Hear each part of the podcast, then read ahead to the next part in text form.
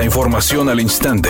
Grupo Radio Alegría presenta ABC Noticias. Información que transforma.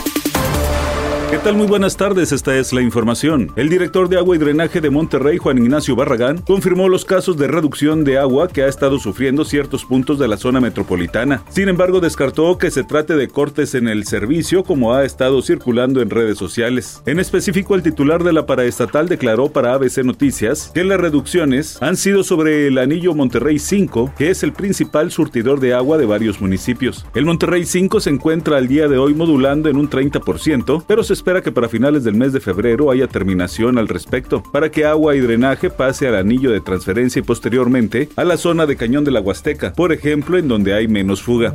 El presidente López Obrador externó su confianza en que, durante el juicio del exsecretario de Seguridad Pública Genaro García Luna en la Unión Americana, surja información sobre autoridades de México y Estados Unidos que pudieron estar involucrados en los sobornos que dio el cártel de Sinaloa, comandado por Joaquín El Chapo Guzmán, para operar con toda libertad en el trasiego de drogas al vecino país del norte. De ser así, dijo López Obrador, deben ser citados a declarar. Se tiene que ver qué relaciones había.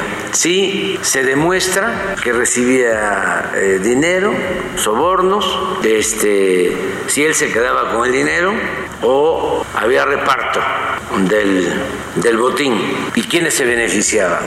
Editorial ABC con Eduardo Garza.